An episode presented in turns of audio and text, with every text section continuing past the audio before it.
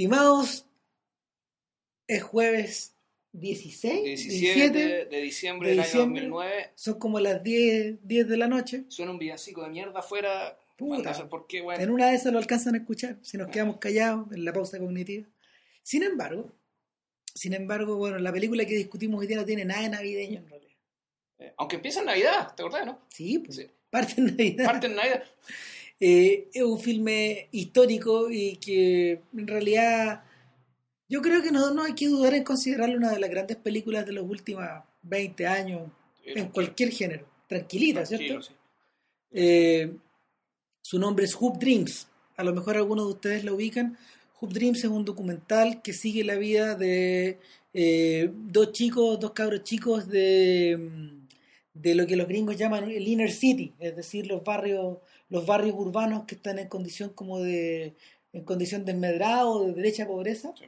y que son de alguna manera sacados de este mundo y trasplantados a una escuela católica donde ellos pueden eh, continuar sus estudios becados porque eh, teóricamente a la edad, por la edad que tienen son grandes jugadores de básquetbol. Esencialmente ese es el argumento, Bueno, pero Hoop, Dream, de hecho, Hoop, si no me equivoco, es una pirueta del básquetbol. claro, es como, es como esta especie de salto que tú sigues en el aire en el cual tú te movís. Ya, No es clavarse, puede ser el slam dunk. ya. Estamos hablando Sí, como... bueno, pero el punto, el punto es que Hoop Dreams es importante por varias razones en la historia del cine. Primero que nada, porque eh, es una de las primeras películas de la historia en haber sido rodada en distintos tipos de video, desde no VHS, pero por ejemplo desde beta hasta ¿cómo se llama? hasta High 8, High 8, ponte sí. tú, que era como el, el- era como el sistema casero que usabas, que se usaba en esa época. Bueno, Se, se usó en distintos, o sea, lo- lo- lo- los tres documentalistas que trabajaron en la historia, y especialmente Steve James, que era el director, no tenían mucha plata, entonces siguieron a esta gente en todos los formatos posibles, pero ahora, ¿por qué estamos hablando de beta y por qué estamos hablando de estos formatos arcaicos? Bueno, Claro. hay que hablar de la temporalidad de la película. Esta película se empezó a filmar el año 1988. claro, muy Y- antigua. Y, y- y parte, y su, parte de su gracia, digamos, su verdadera gracia, es que siguieron la vida de estos dos muchachos durante cuatro años. Cinco. Cinco en realidad. Fue desde 1988 hasta 1992, entre que se montó y que se yo. El tema es que la película se estrenó y figura en IMDB como el año 1994, ¿no? Exacto, y, y de hecho en esa ocasión trataron de hacerla calificar para el Oscar y la Academia en su infinita sabiduría la dejó fuera. Eh, lo que pasó después con esa película lo hablaremos después. Claro. eh, el punto es que fue una de las primeras películas de la historia del cine filmada en formato casero que se traspasó a 35 milímetros.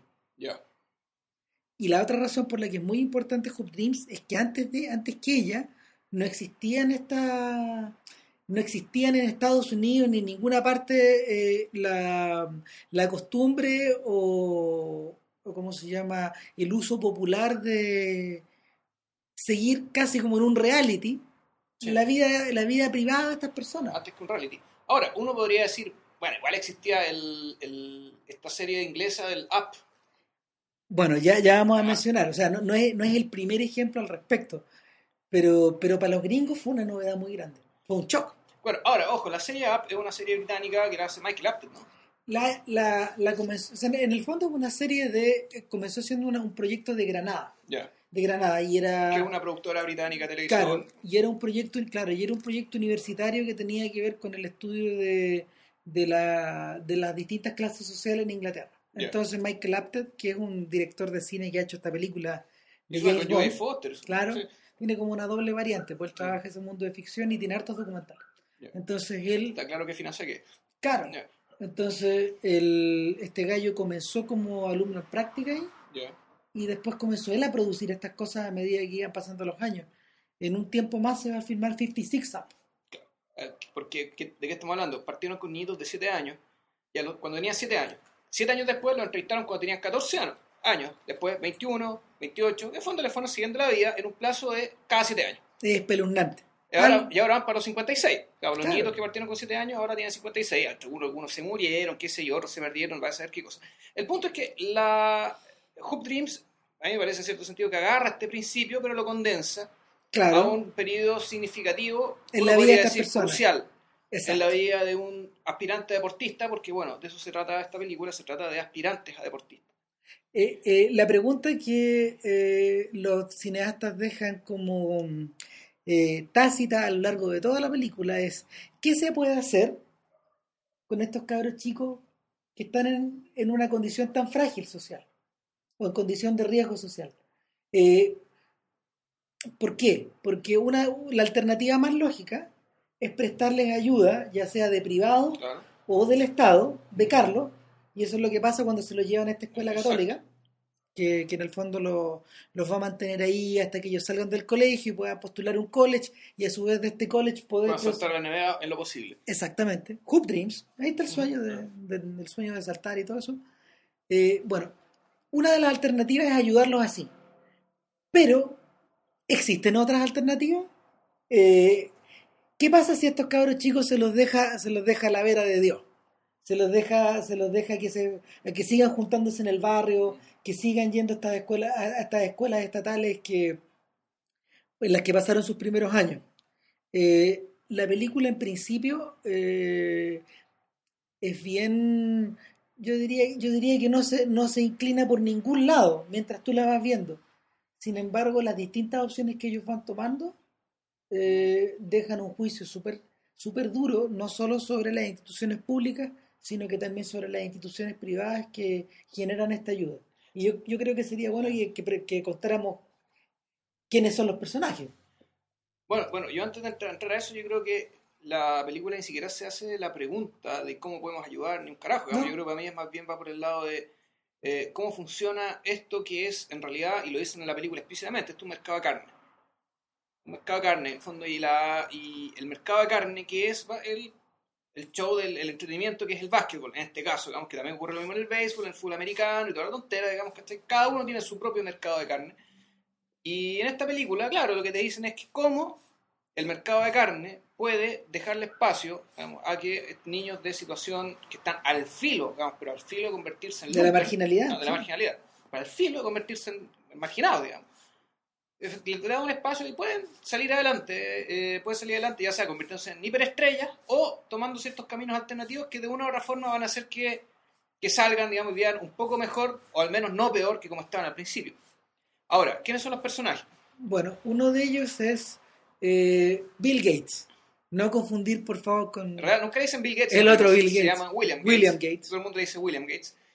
William Gates, que es, es un es un chiquillo que, o sea, al mirarlo te das cuenta que como que se, se desarrolló rápido, es como grandote, es ágil, eh, es, un, es un personaje que, que funciona prácticamente como un puntero dentro del equipo, entonces se, se, se deja notar muy, se deja notar muy fácil en la cancha y eso es lo que nota al principio de la película eh, un, scout, un scout, un cazatalentos que, que es un señor que está súper bien caracterizado, un señor que vende seguro, pero que los, que los fines de semana él iba a mirar, él iba a mirar a, lo, a las multicanchas o, a la, barriada eh, posibles talentos para esta escuela, esta escuela católica. Esta escuela católica privada. Claro, que quedaba en las afueras de, en uno de los suburbios de Chicago. Era un viaje como dos horas. Más o menos. algo así, o, una hora y media. Eran tres horas y de vuelta, sí, así era la cosa. Creo que eran tres horas y de vuelta de ir desde la casa del barrio de, de, William Gates hasta el colegio, digamos, este colegio de St. Joseph. Claro. El otro personaje es Arthur Agui. Y Arthur Agui, eh, Arthur Agui es un talento natural, pues, un, un chiquitito, flaquito, que, que está metido como en el medio de la cancha, pero que inmediatamente eh, deja, deja, deja clarito que, que, marca muchos puntos por partido, que, que pasa a los más grandes y todo eso. Claro, es, un chico flaco, es como Robinho más o menos, solo que va a crecer, digamos, a diferencia de Robinho. Y, y, que además, a diferencia de Artur, que más, perdón, de William, que es más bien serio, este muchacho es, absolutamente eh, es carismático, extravertido y además indisciplinado, digamos. O sea, eso, esa extraversión tiene que ver también con cierta incapacidad de enfocarse, de concentrarse, de, de, rendir con de, rendir bajo condiciones de, disciplina más, más exigentes. Claro, y, eso se nota especialmente cuando, cuando llegan a San Joseph, a San Joseph y William de inmediato se, se sumerge en la clase, nadie lo ubica, nadie sabe muy bien quién es durante todo el año, pero de un promedio de 3-8, más o menos, que era lo que tenía, termina sacándose como un 5 y tanto. Claro, sube sus notas porque el cabro es despierto, inteligente, es capaz de mantener la disciplina, quedarse callado en clase, qué sé yo. En cambio, Arturo ahí es todo el revés, po. mantiene su 3-8, uh, a duras penas sube al 4. Claro. Eh, eh, todos saben quién es, muy bien quién es, eh, y sin embargo, sin embargo no logra como William Gates llegar a la me- meterse en el, en el varsity, que es Claro. como la categoría, que es como la primera A en el fondo, ¿no? Ya. De, de, los- de los estudiantes, de los escolares que juegan básquetbol en los colegios, en los colegios, sino que Ya. él queda metido, él queda metido en, en En la manada. claro. Y rápidamente pasa lo, pasa lo siguiente. eh, William queda muy bien protegido, eh, las notas avalan que pueda seguir estudiando, rápido encuentra como una, un- un- una persona que le cubre la mitad de su escolaridad, que es una persona que es como la presidenta de De la la enciclopedia británica Chicago, en Chicago. y en cambio Arthur queda botado como un dedo. Bueno, hay, hay que- yo habría, habría que agregar la presencia de un personaje bien importante, que es el, el- el- el entrenador del equipo básquetbol del colegio, Claro. que es una especie de leyenda, el señor Pingatore, que se llama. Sí, Ping. Ping le decían. Y este es un caballero que eh, es sorprendentemente parecido, digamos, a las películas de coach de colegios que uno ha visto, digamos, eh, Claro. es eso. O sea, Yo me acordaba de Biel sabiéndolo gritar. Oye, pero qué, qué bozarrón. Un energúmeno en la cancha. Pero, pero es un gallo que está súper enfocado eh, en, en sacar adelante como a, su, a, su, a sus alumnos, o mejor dicho, a sus jugadores. pero, pero es sacarlo adelante de la perspectiva deportiva. Es decir, Nada él, más. él siempre es un coach deportivo y para él las notas son funcionales para que jueguen. A ver, otra cosa que es importante, cuando llega William Gates al colegio y cuando llega Arthur al colegio, eh, están bajo la sombra de un, un monstruo del básquetbol que salió de ese mismo colegio, y esto es cierto, es de verdad. Para los que sepan algo de básquetbol, eh, no sé si se acuerdan, suena el nombre de Isia Thomas, que era un jugador de los, Detroit- de los Detroit Pistons, que salió, que era de los Bad Boys, que con, Una bestia. con Lineberg, con Rodman, digamos, fueron, el- fueron un equipo que salió campeón en el año 90, si no me equivoco. Y Este gallo fue varias veces All American. y Thomas, Isia Thomas, sí, varias veces. Isia Thomas creo que estuvo en el Dream Team, de hecho, que fue a Barcelona 92. Y, y él salió precisamente de San Joseph. O sea, él era de Chicago, digamos, y él estudió en ese colegio. Y la leyenda de él estaba por todas partes. Entonces, a cada, hueón- a cada cabro bueno para el básquetbol que llegaban ahí, se preguntaban, bueno, ¿va a ser mejor o no va a ser mejor que Isia Thomas?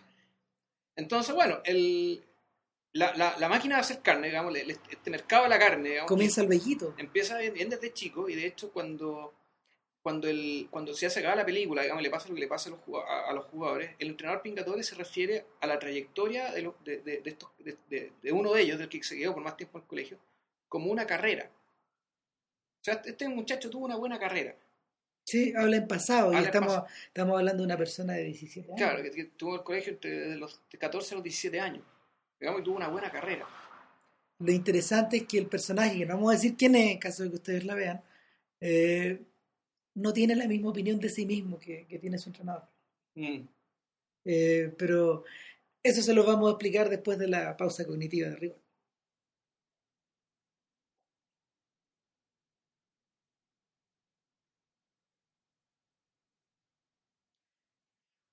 ¿Sabes qué? Yo, eh, yo creo que en vez de seguir contando la película o, Sí, no vale la pena. O sea, o- por- O mejor vámonos contando en virtud de, su, de sus particularidades sus méritos como documental. eh, está- estaba, estaba pensando precisamente que, que el- la pega de Steve James, Que el Que- director, que es el director del proyecto en el fondo y que es un personaje que ha quedado permanentemente ligado al mundo deportivo, ya sea a través de campañas como para Nike o para o en películas como Pre, que es la Ah. versión la versión Disney de la historia de de Prefontaine. Ok. Eh, al mismo tiempo eh, al mismo tiempo es insoslayable que, que James está haciendo cine afroamericano. Él es afroamericano también. Ya, perfecto. Ya. Entonces, no, no extraña que de algún modo eh, Hoop Dreams siga un poco la pauta que ya venía impuesta un poco por los filmes de Spike Lee. Es decir, apelaba O, o Charles Burnett incluso. incluso, toda la razón, Ya. corrijo lo dicho, de todas maneras. O sea, primero que nada, la visión del hood, la visión del, Del barrio. barrio, sí. ¿cachai? La visión del barrio como un lugar donde, un lugar que te hace, que te hace, don- que te hace como persona, que te hace como hombre, como, como integrante de una familia, eh, y al mismo tiempo que te proporciona una serie de handicap a los, a los cuales tú tenés que tratar de, tratar de, a las que tenés que tratar de doblar la mano, sean estos la delincuencia, la plata fácil, las drogas, Pero- Eh, Steve James es impresionante como el gallo no le hace el quite a filmar los cambios de droga que se dan en las mismas canchas, al fondo. Sí, claro. Tú los veí. O sea, Y es- eso es es decir, eso, no son actores, no son extras. no, digamos. hay gente que está haciendo cosas ilegales. narcos que están vendiendo. digamos. Claro, y que, y que en el fondo ven- venden la droga porque está aprovechan de mirar el partido, porque circula esta gente por ahí. Claro. Entonces, eso por un lado. Por otro lado, la tremenda presencia de las familias en la Sí. película. Estos gallos, estos gallos, en el fondo, yo creo que al filmar a los, a los niños chicos tomaron conciencia rápidamente de que el entorno familiar los iba a hacer o los iba a quebrar.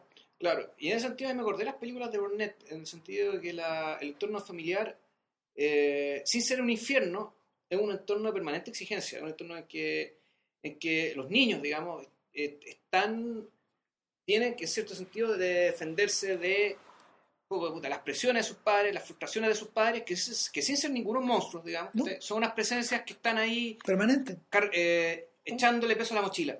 Ahora, en el caso particular de estas dos familias, la- las figuras centrales, tal como ocurre en Crooklyn, esa tremenda película de Spike Lee, es la madre. Es la mamá. Es la madre la que lleva el barco, la que, la que muchas veces trae la plata a la casa o la que echa en falta la plata que no le llega. En el caso, claro, porque primero, en el caso de William, no hay padre. No hay El pa- papá. El padre está bien en otro lado, tiene un taller mecánico y un señor que aparece una pura vez y William lo ve cuando en cuando lo quiere, Claro, ¿ah? sí. Bien, bien, bien. Tiene un hermano mayor que puede ser igual que futbolista, pero que tenía serios problemas de disfuncionalidad de conducta. y en el fondo el hombre de la casa, pero, de la casa. pero es una persona que está en un estado de depresión más o menos grande. Claro. Por, por lo que no fue, digamos, por el basquetbolista que no fue.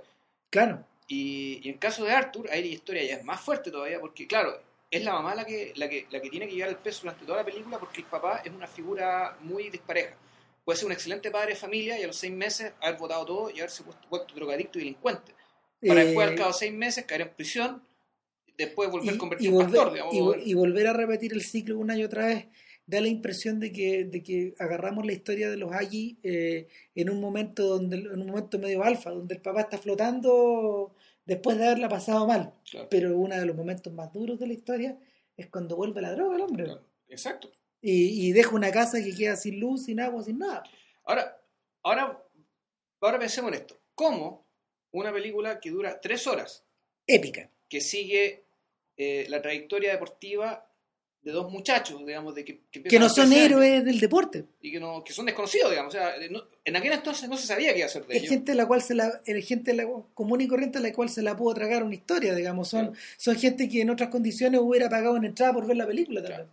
Entonces, ¿cómo esa película de tres horas con estos protagonistas y con, que además cargado con, con dramas familiares, digamos, con, eh, con, ¿cómo se llama esto? con un retrato del barrio, eh, una que era más bien lúgubre, por eso a veces muy deprimente, otras veces no tanto.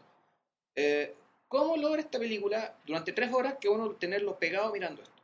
Y aquí me parece que hay un tremendo logro de, hay- que hay un tremendo logro de montaje, eh, de hacer que esto sea, siendo, teniendo todas las posibilidades de ser algo bastante opresivo y frustrante, de ser algo increíblemente dinámico, entretenido, emocionante emocionante y que y, y muy muy cinético.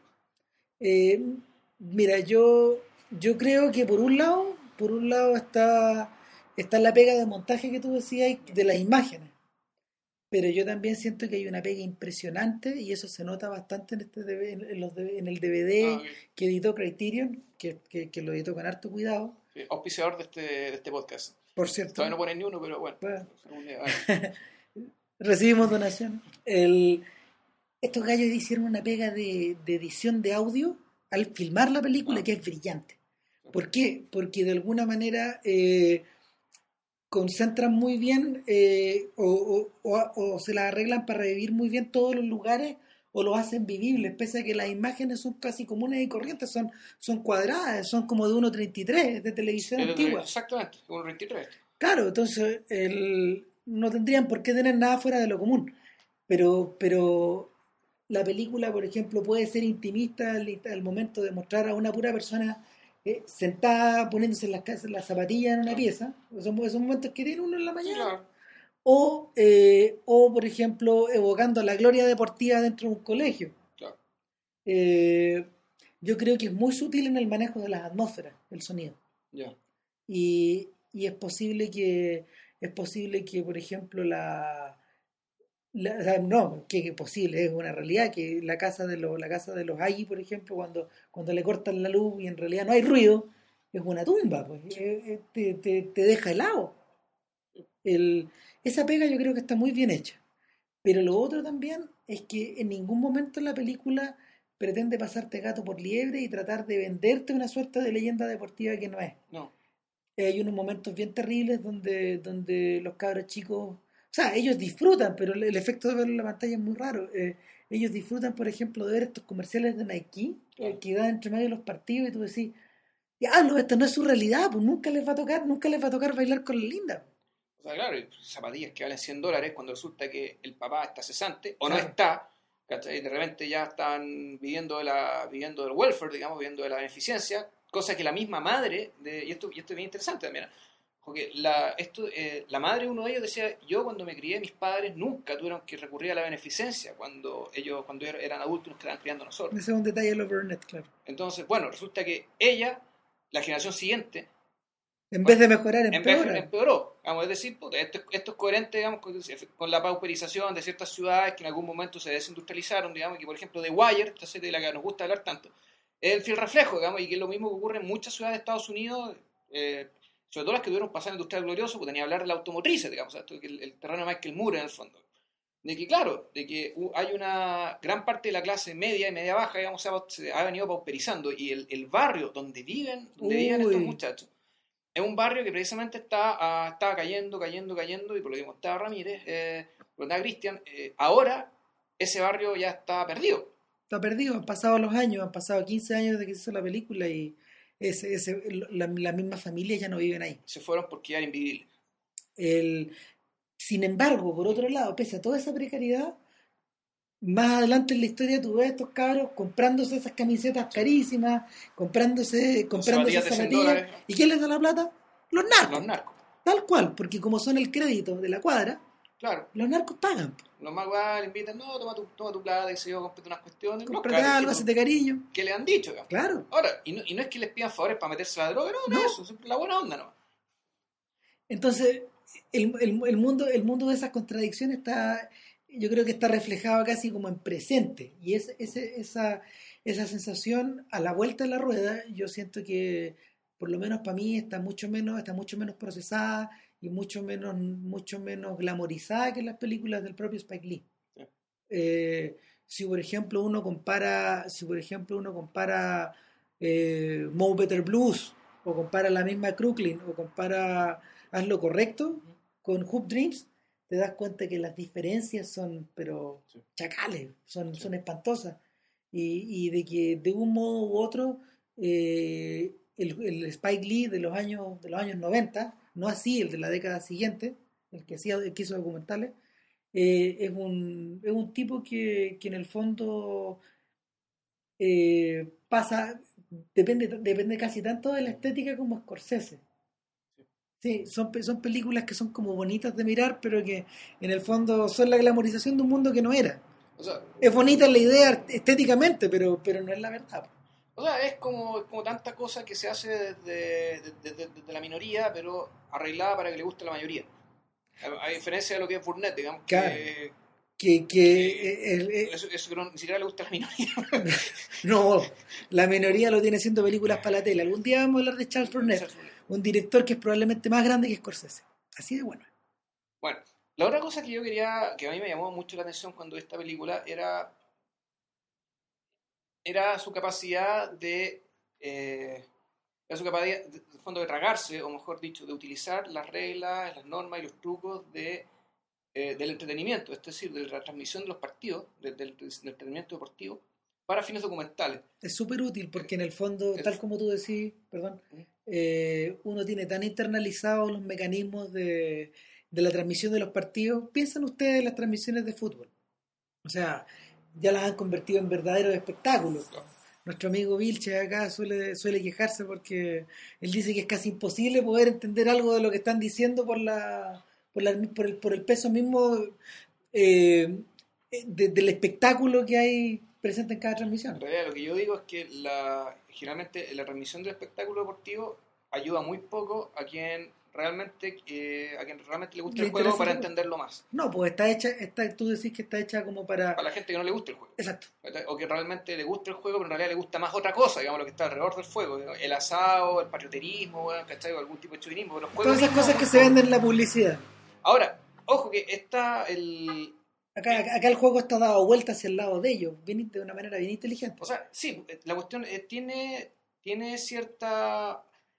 Lo que pasa es que tiene la dinámica, en el fondo, la- cuando, cuando transmiten los partidos, eh, cuando ellos muestran los partidos que juegan estos muchachos, porque ellos juegan partidos, Con juegan campeonatos. y con una intensidad tan grande como una Es vez como si fuera un campeón de un partido adulto, es un partido de la. NBA. Los cabros chicos se, se, se dejan la vida. en se cancha. matan en la cancha. O sea, porque bueno, se están jugando el pasaporte de la NBA de una otra manera. Y no, oye, y no solo el pasaporte de la NBA, el pasaporte de una vida mejor. A la universidad, digamos, claro. Y, o, o el pasaporte fuera de la delincuencia, fuera de los barrios que, del- que, que ellos saben que son peligrosos. Claro, entonces la... En realidad yo estaba pensando en los partidos, ¿cómo te los muestran? ¿Te los muestran como los partidos de básquetbol? No, en realidad te los muestran como los documentales sobre los partidos de básquetbol. Pero Claro, que tienen un fin más, más bien, más bien, digamos, como eh, darle el tono más, más o menos epopeico, epopeico a uno que otro triunfo, digamos. Claro, la son- de la imagen. son como estos resúmenes que ESPN prepara acerca de los match legendarios. Claro, de- del No sé. Super Bowl 22. O, el Mo- o Mohamed Ali contra Joe Frazier 1, 2 y 3. Claro, y, y con eso, y, es- y, y- y esos, eh, y esos recuentos de los partidos eh, están muy bien hechos en términos de imágenes y el relato, Uh, el relato también es, es- es- es sumamente cuidado para que uno eh, para que uno no sepa lo que va a pasar, para que uno esté metido por el suspenso y además, bueno, como estamos muy identificados con estos niños, digamos, que queremos que les vaya bien, eh, la cuestión nos tiene de la guata durante, claro, tres horas a, a punta de, de eso mismo, pero eh, a mí lo que me interesa es esto, digamos, que un, que un, que un documental que es seco, que es duro, que cuenta una realidad bien triste, eh, se le arregla para incrustar este tipo de cosas, que, que, por ejemplo la transmisión de un partido que siempre hace entretenido, sobre todo si es que es suspenso, no sabes quién va a ganar, ni cómo, ni cuándo, ni nada, digamos. Eh, que lo hace muy funcional para los objetivos del documental, digamos, y, y en ese sentido nunca se pierde el objetivo. Es decir, nos entretenemos viendo esto, digamos, y nos emocionamos, pero lo que, lo que interesa sigue siendo lo que está afuera, sigue siendo lo que pasa después. el, uno se queda con la sensación de que los gringos sintonizaron tanto con esta película porque en ese momento porque les proporcionaba una sensación de, de historia compartida también. Eh, dentro del mundo del espectáculo, la- del espectáculo la noción de que eh, de los problemas pueden hacer la semilla y la esperanza es una cosa que alimenta el que alimenta como el, el show business de, de estos de- en el que viven estos sujetos. Ahora, lo- lo- lo- pero claro, este documental en realidad al revés, pues, es decir, Sí. de la esperanza viene la semilla de los problemas.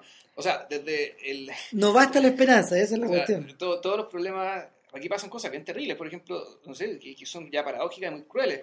Cuando Art- uno de los dos niños tiene que dejar el colegio al cabo del primer año. Porque, porque no hay medios económicos para poder sostener eh, su viaje para allá ni pagar la colegiatura. Claro, pero el punto es que eh, cuando él tiene que, tiene que graduarse, no puede graduarse porque hay una deuda pendiente con el colegio. Entonces se da la paradoja, digamos, brutal, que el pobre, que este niñito que es pobre, tiene que pagarle 1.800 dólares a un colegio rico Para poder obtener sus notas. para poder tener sus notas y poder eh, graduarse en otro en el colegio pobre, digamos, que donde tuvo que terminar estudiando. ¿Qué clase de ayuda social es esa? Ese es el punto. Eh, La- o, o- o- o era al revés, en el fondo, lo que el colegio católico quería, lo que San Joseph quería, era tener estos mini Isaiah Thomas Claro. para poder sacarles provecho después. Claro, a ver, sí, el, el, el, el punto es que lo que la película muestra, y en el fondo es, yo lo vería aquí y con un tremendo fatalismo, digamos, es que, es que primero, eh, gente de raza negra y pobre es mucha. Gente de raza negra, eh, pobre, que además es buena para el básquetbol, no es tanta, pero sigue siendo mucha. Los Sí. cupos para llegar a los colleges, digamos, la universidad estadounidense, Son para llegar, son pocos. Los puestos para llegar a NBA son aún menos. Entonces aquí, básicamente, estamos en el, en el proceso del mercado, bueno, el mercado de la carne, digamos, del descarte. Eh, es inevitable, ¿sabéis? Pensar eh, que Hoop Dreams es como un buen precursor de Fuchibol. Sí, pues sí, también me acordé. Yo- yo- mientras la veíamos, yo dije, este, está, está pidiendo, hasta, el scout sale, Claro. pues, se repite la figura, porque Fuchibol es un documental que el- si estuvo la cortesía de, introdu- de introducirme a él. eh, Parece que estáis con la Clora Ramírez. Nosotros hablamos de Fuchibula en nuestro podcast número 2.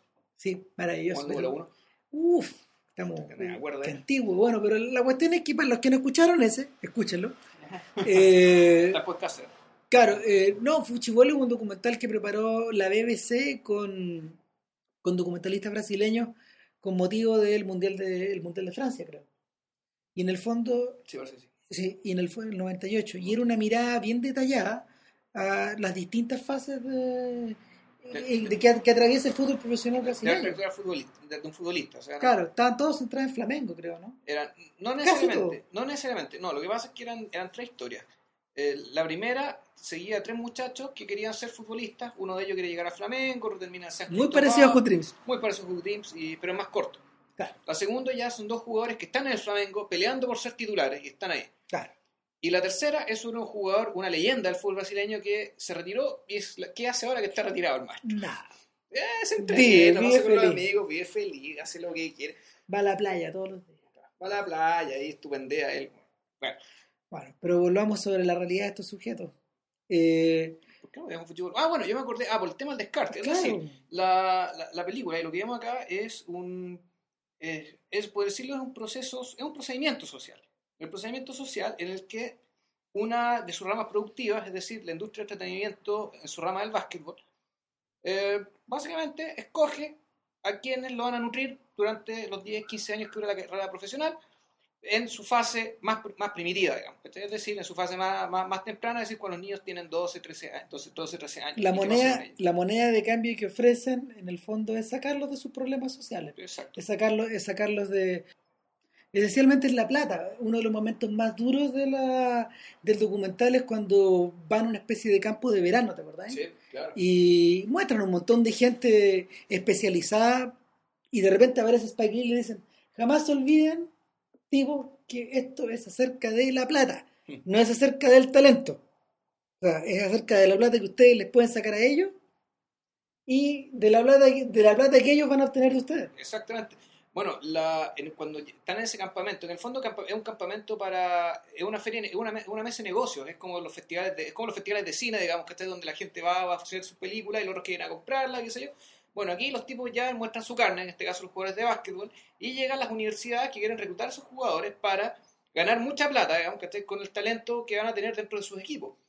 Eh, es el mundo de Jerry Maguire, La vente promesa. por, si no, por si no recuerdan, digamos, ¿cachai? O sea, ese tipo de personajes eran los que iban a ver, eh, los, que, los que iban a ver, digamos, estas ferias para llevarse a estos talentos. ¿Sabes qué? Me acordé de otra película que, se- que yo creo que es hija de esta, que se llama Amor y Básquetbol, pero que es película de ficción. Loban Basketball. Love and Basketball, exactamente. Ah. Y que cuenta la historia para, en paralelo, digamos, de un basquetbolista y una basquetbolista, que se juntan, se separan, qué sé yo, y, y esa historia de amor, digamos, entre ellos, va de la mano con sus respectivas trayectorias profesionales, digamos. Y que, y que también tiene, también tiene un tono medio documental, o más que documental, pero un tono más realista en el sentido de que aquí la cuestión no se trata de ser triunfadores, ni campeones, ni nada, pero que sí, lo, al menos una de ellas, logra hacer carrera en Europa, por ejemplo. O sea, no llega a las grandes ligas, digamos, que está en Estados Unidos. Pero No le va mal. no le da mal. Efectivamente termina, termina viviendo una vida mejor digamos, en, en Europa y resulta que el que pintaba realmente para bueno, el marido, digamos, que es un actor que, que es un actor ya bien famoso que aparece en hartas películas, en hartas series, creo que es uno de los médicos del Doctor House, Ah, es unos ojos grandes, Sí, sí. que también actuaba en, en, Higher, en Hi- Higher Learning, Sí, sí. Se sé a quién te referís, pero no me no acuerdo recuerdo el cómo Y él, el que pintaba bueno, bueno, se lesionó. Y creo que por eso es que no pudo seguir jugando y yo. Bueno, otra de las películas parientes y que tiene un personaje muy parecido a Ping, a Pingatore, es el Blue Chips, de, mm, está protagonizada por, por Nick Nolte, que, que hace de, de un entrenador de, de, de college cuya presión es tan grande que empieza a arreglar juegos y todo ese tipo de cosas. La película es chora. O sea, no te aclara mucho más de lo que puede aclarar, de los millones de cosas que puede aclarar Hoop Dreams al respecto en todo caso. Pero es como un poco hija de este espíritu. Sí, ahora, no sé, yo cerraría ya empezando a. Yo, cerraría, digamos, Sí. eh, pensando en la mirada. O sea, el- qué es lo que están. Qué es lo que, desde, dónde, desde dónde se está viendo lo que nos están contando y para qué. El fondo, ya a modo, a modo de clausura. Mira, si, si uno tuviera que, si uno tuviera que tratar de definir quién está contándola, o, o desde dónde uno la mira, el- yo creo que este, esta en particular es una de las primeras películas eh, americanas que trabaja esta idea como de la cámara testigo, o la cámara que acompaña, el, en- de una manera moderna. Ahora está lleno, pues hasta los realities de VH1 tienen esa, ese, ese estilo como de, de pega o de trabajo, pero, pero Hoop Dreams apareció en un momento en que no existía ni siquiera American Undercover, esa serie de, esa serie de HBO que servía En como los para- claro. claro, que servía como para darle eh, cierto sabor testimonial a estas cosas. Sí. Una cosa que me llamó la atención también de la película era que cuando nosotros seguíamos la trayectoria de, de estos muchachos, sobre todo, sobre todo cuando estaban en el colegio, yo realmente decía, oye, pero estos cabros no pololean, no existe esa dimensión de su vida, eh, o no la tienen, o para efectos documentales no importa. Sin embargo, de un momento a otro, resulta que apareció que el loco no solamente estaba pololeando, sino Era que papá. además era papá. O sea, yo creo que está, yo creo que está muy centrada en, es bien poco disruptiva en ese sentido. Te metís, pero no te metís tanto. Yo me acuerdo de, yo me acuerdo de que alguna vez leí una entrevista a Steve James en una de estas fechas medias conmemorativas cuando la película de años. Claro, y él decía que eh, eh, la filmación estaba limitada por, la, can- por, el, por el acceso que ellos tenían a los cabros chicos, que tampoco era tanto, y eso era por, por el respeto un poco a la familia, porque no sé, cuando les cortan el cuando le cortan la luz y el agua a la familia hay y ellos mismos, o sea, como que ¿qué hacemos? ¿Les pasamos plata de nosotros para que paguen? ¿O, Sí. eh, o seguimos con el documental. ¿o seguimos con el documental? ¿Qué hacemos? ¿Seguimos mirando o nos metemos acá a, a tratar de arreglar una situación que se está empezando a hundir y que no sabemos qué va a pasar? Eh, y lo otro que pasaba era que ellos mismos también trabajaban de una forma muy precaria. De repente había, había periodos en que no podían empezar a, no, no, podían, no había plata como para acercarse tampoco. Eh, y, y por lo mismo también se alargó tanto la, el, el- el seguimiento. Ahora, yo creo que el, el- seguimiento tan largo, yo creo que era, además era deliberado. O sea, no, no creo que ha sido Pero fíjate, pero, precariedad. pero porque- pero fíjate que partió como un proyecto más chico. Ah, El, el origen de Hoop Dreams es una especie como de corto. ya. Ah, Que- no sabía eso. Claro, y que, y que se transformó en otra cosa a medida que a medida que se iba desarrollando. Claro que te habla un poco también de la ambición de estos gallos que se vieron en la perspectiva de en la posibilidad de contar una, una historia gigantesca eh, o tremenda, una especie como de odisea americana también. Claro, pero lo, pero lo, lo divertido, digamos, no sé divertido, pero es que hablamos de una historia gigantesca que no es más que la trayectoria deportiva de un niñito de colegio. Y esa yo creo que es la grandeza de la película, es Claro. convertir en algo grande, en algo grandioso, en algo notable, en algo muy evidente, perdón, en algo muy elocuente, algo que en realidad es rutinario, por lo que miles de niños pasan todos los años. Ellos hicieron de eso de- básicamente un monumento. Bueno, y fíjate que Steve James todavía le preguntan qué le pasó a... Oye, ¿usted ha visto Arturagi? ¿Usted ha visto...? ¿Qué sabe de William Gates?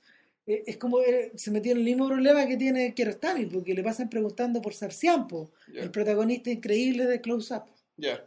Claro, la gente queda preocupada, ¿qué pasó? ¿Qué pasó con él? Bueno, claro, uno termina creyendo ya que los conoce o sintiendo cierta intimidad con ellos y, y no sé, pues, a diferencia de, de, de- de- de la pseudo intimidad que uno tiene, no sé, que, que- que- que las revistas del corazón nos venden respecto, digamos, de la gente del jet set, cuando hablan de Diana, digamos, que en realidad que es la princesa Diana de Gales, digamos, pero aquí todo el mundo la trata de Diana, como si la conociera o como si la como si fuera una amistad nuestra. Bueno, eh, con estos muchachos la cuestión pasa, pasa pero más como de verdad, más de verdad, es más genuino porque realmente uno los llega a conocer.